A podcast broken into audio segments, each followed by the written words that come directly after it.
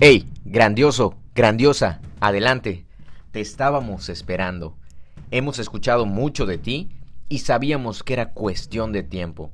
No perteneces al montón. No eres uno más de ellos. Y lo sabes. Tu inconformidad, esperanza y deseo de victoria te han traído hacia nosotros. Los inconformes, los diferentes, los locos, los extraordinarios. Tu mejor versión aún te espera. Bienvenido al club. Mi nombre no importa. Nos llaman grandiosos. Prepárate. Es hora de despertar al gigante. ¡Ey, pisa el freno! ¡Mete primera! ¿Así? ¿Así? ¡Como te dije! Así me decía mi mamá cuando me enseñaba a manejar el auto.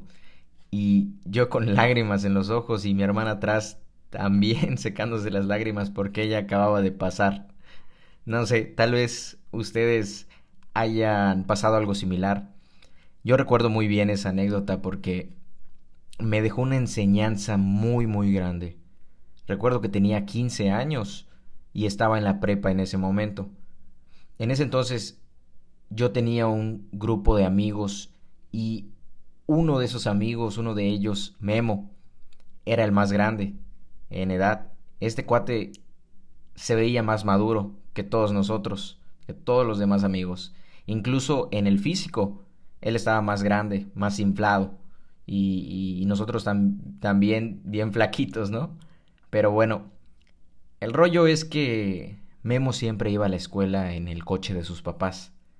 Se iba a la hora que él quería, si íbamos a hacer alguna tarea, él nos llevaba, si nos íbamos de pinta, él nos llevaba. Al reunirnos en algún lugar, por ejemplo, él llegaba en el coche y yo siempre admiré esa independencia que él tenía. De verdad, yo quería ser así también. Yo quería poder llegar hacia la escuela.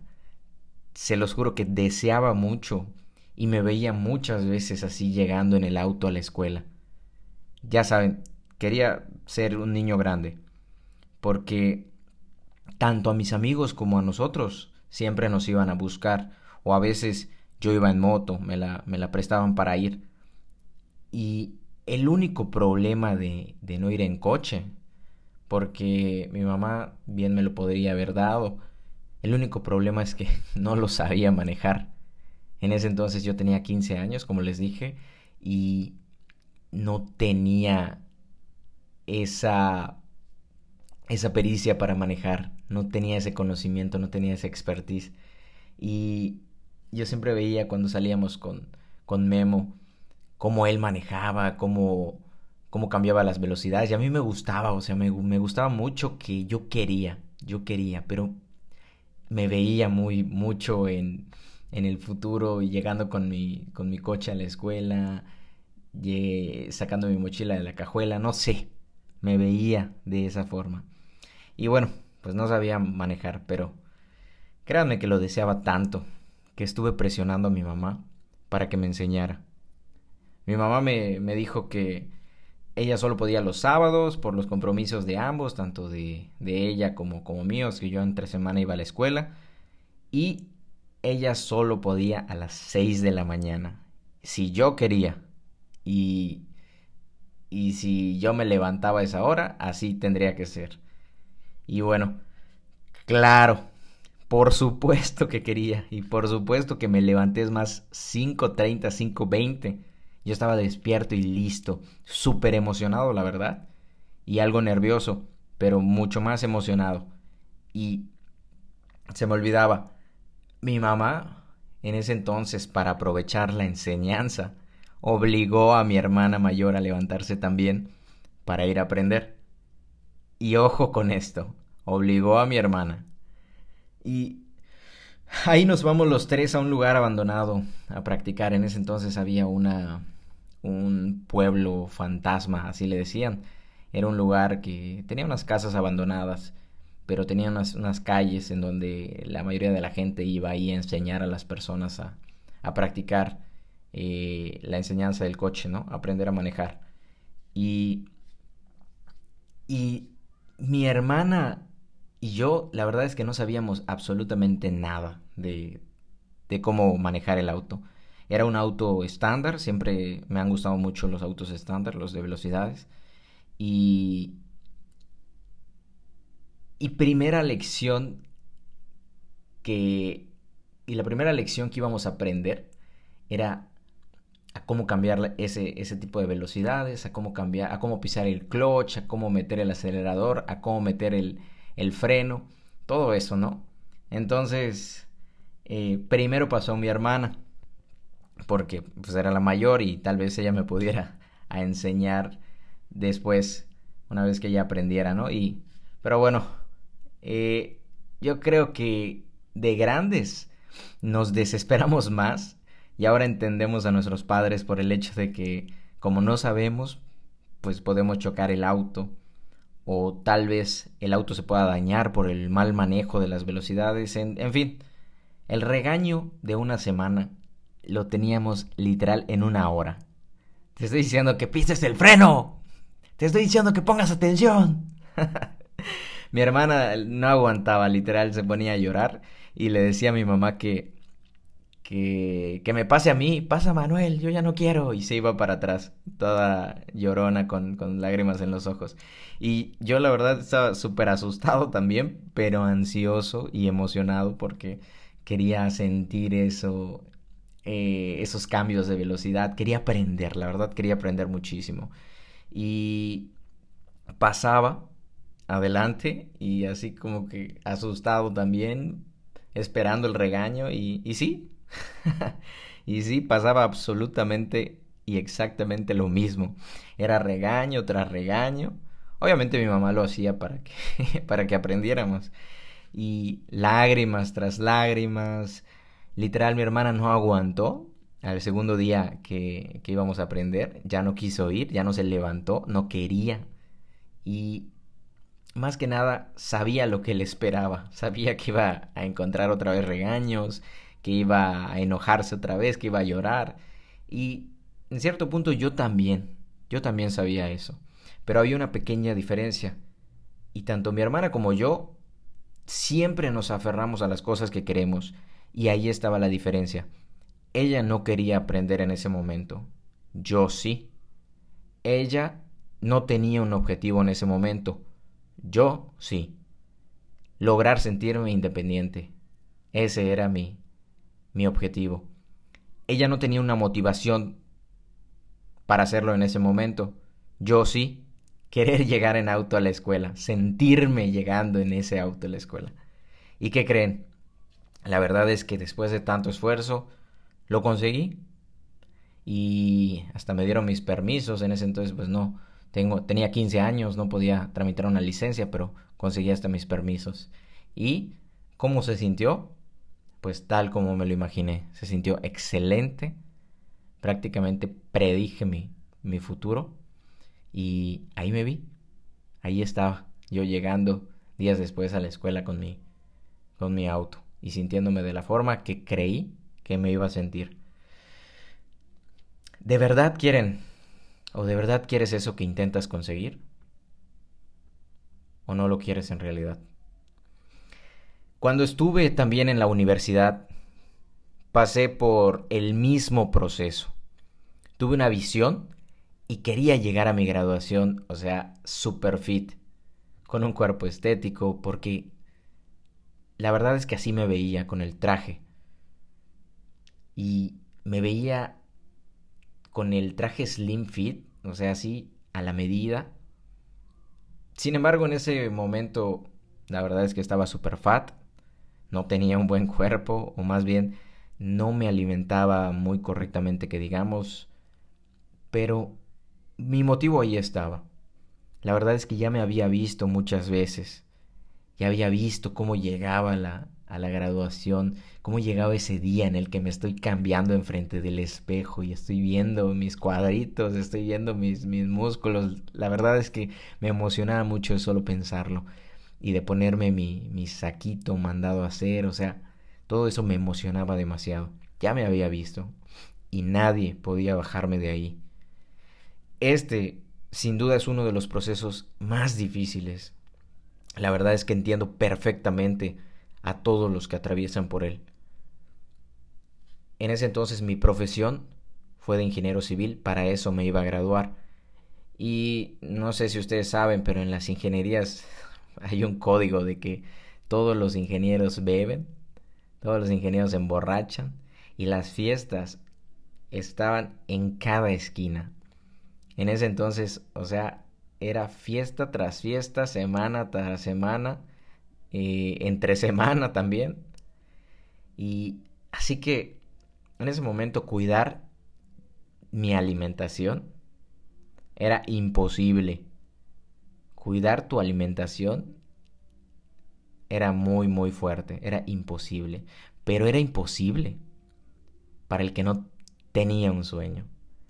Era imposible para el que no tiene una meta. Era imposible para el que no tenía una motivación. A mí me criticaron, me bullearon, me dijeron que no era ingeniero. Recuerdo, en una fiesta me, me empezaban a, gritar mientras ellos bebían y me decían, no, es ingeniero, no, es ingeniero. Y literal yo nada más me volteaba y me ponía a comer mis cacahuatitos o mis galletas que... Pero ahí estaba, o sea, yo la verdad es que solo quería convivir con ellos. O sea, si ellos que querían sinceramente que yo me emborrachara, pues no lo iban a conseguir. Y más porque en ese entonces tenía ese motivo. Y e incluso me decían que era una niña por no beber. O sea, no, no, no, no. O sea, así como se los estoy contando, no es nada a comparación de cómo te critican en, en la vida real, ¿no? Me criticaron por llevar mis galletas y mi yogur a las fiestas. O sea, ahí ya andaba con mis colaciones. Pero ¿qué más? O sea, era.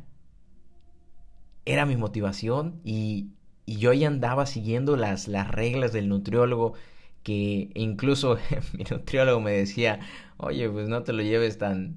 Tan, tan, tan extremo, porque mi nutriólogo era uno de mis amigos igual, y, y algunas veces en algunas fiestas lo veía, y él decía: Bueno, hazlo después, o sea, cómelo después. Pero, pero pues yo tenía ese motivo. Yo quería llegar a mi graduación de cierta forma. Y recibí todas esas críticas. Incluso hasta mi familia o, mis amigos me empezaron a decir que no sea un exagerado, que casi casi escucho esta frase en mi mente de un día un día no puedes sacrificar tu dieta, un día no puedes hacer esto, un día es un pastelito, es un, eh, son unos nachos, es una pizza, es una hojaldra. O sea, incluso en, un trabajo que, tuve, eh, siempre había una, una, una, una señora, una muchacha que, que me encantaba, se llama Perla, y siempre llegaba con, con galletas, siempre llegaba con con, con cualquier chuchería a la oficina y siempre era de invitarnos a todos con hojaldras, con panes, con pizza, con lo que sea. Y yo siempre llevaba mi topper, siempre llevaba mis verduritas, siempre llevaba mi carne, o sea, siempre iba bien preparado y la verdad es que decía no, no, no, no, no y no, hasta que empezaron a ver que las cosas iban en serio. Y es prácticamente tu, tu motivación. Y, bueno, un sinfín de obstáculos en las historias. Pero fíjense que aquí hubo algo similar a la primera historia. Un amigo me dijo que también quería hacer lo mismo, que también quería llevar ese estilo de vida. Y empezó la verdad es que sí empezó a llevarlo junto conmigo. Hacía exactamente lo que yo hacía, comíamos exactamente lo mismo, íbamos al gimnasio también. Sin embargo, así también como con mi hermana, él no aguantó las críticas, él no aguantó la presión social, él no aguantó que le dijeran niña. ¿Sabes por qué? Porque se subió al barco sin un propósito sin una motivación, sin una motivación propia. Te digo, ¿de verdad lo quieres? ¿Estás dispuesto o dispuesta a pagar el precio? Son dos historias, un mismo contexto. Podemos desear algo, pero si no lo deseamos con tantas fuerzas, a la primera piedra que nos lancen, vamos a sangrar. De verdad, vamos a sangrar y vas a llorar y te vas a revolcar. Y eso la verdad es que no te va a gustar y vas a desistir, te vas a rendir. Si me lo permites, te voy a dar unos tips para que eso no te pase y para que puedas tomar control de esas situaciones. El primero es identifica qué es lo que quieres. ¿Qué te causa motivación de solo verlo, de solo pensarlo, de solo pensar tenerlo, de solo pensar estar ahí, en ese momento, en esa situación? Puede ser, no sé, el tener tu propia empresa, tal vez. Puede ser el ser instructor, coach de, de, rutinas, de gimnasio. Puede ser también ser un influencer y estar hablando en, en puros videitos, grabándote y diciéndole cosas a la gente, no sé.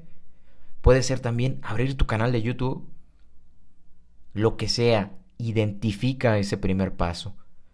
Pero, ojo, tiene que ser un motivo personal. No te adueñes de motivos de otras personas o fracasarás como las dos historias. Encuentra tus motivos. Tienen que ser tus motivos. Y segundo, visualízate. Ahí la, visualización es muy poderosa. Atraes el futuro. Visualízate como yo, llegando a la escuela en el auto, sintiéndote bien e independiente. Visualízate como yo llegando a tu graduación con el cuerpo que quieres, a tu boda con el cuerpo que quieres. Y cómo el vestido que estás llevando te, te queda exactamente como tú lo esperabas. Sonríe en ese momento, siéntelo, siente esa felicidad, siente ese sentimiento de satisfacción. Visualízate en la inauguración de tu negocio. Cómo se, se están divirtiendo todos, cómo están sonriendo, cómo se está sirviendo el champán, el, no sé, el vino, el cualquier cosa, cómo se están degustando y están platicando y te están felicitando. Visualízate. Visualízate tal vez en el nacimiento de tu próximo hijo o hija. Pero hazlo real. De verdad, hazlo real en tu mente. Sonríe, llora de felicidad por eso que realmente quieres. Ese es el segundo. Y el tercero es, empieza a dar los pasos necesarios manteniendo ese propósito en tu mente. Que hagas lo que hagas, siempre mantengas esa motivación. La clave está en que tus motivos, en que esa imagen del futuro, en que tu imagen del futuro sea más fuerte que los obstáculos que tienes ahora en el presente. Esas son las tres claves, los tres tips para que no te suceda, para que no te rindas, para que te motives. Recuerda, el primero, identifica qué es lo que quieres, encuentra tu propio motivo. El segundo, visualízate en el futuro. Y el tercero, empieza a dar los pasos necesarios con el motivo en el corazón. Si tus motivos son fuertes, si de verdad lo quieres, vas a pagar el precio. Así que, ahora que termine el podcast, tómate unos segundos para encontrar tus verdaderos motivos, que sé que los tienes. Las cosas que quieres de verdad están ahí esperando por ti. Deja de seguir los motivos de los demás Tú no quieres bajar de peso. Quieres sentirte bien el día de tu boda. Tú no quieres un millón de pesos tal vez. Quieres comprarle un auto a tu mamá. ¿Qué diferencia? Tú no quieres poseer grandes fortunas. Quieres tener la libertad de no deber un peso. Todo lo que tu mente puede creer, puede crear. Así que ¿Empezamos hoy a construir nuestro propio futuro? ¿O pásame la botella? Será tu respuesta final.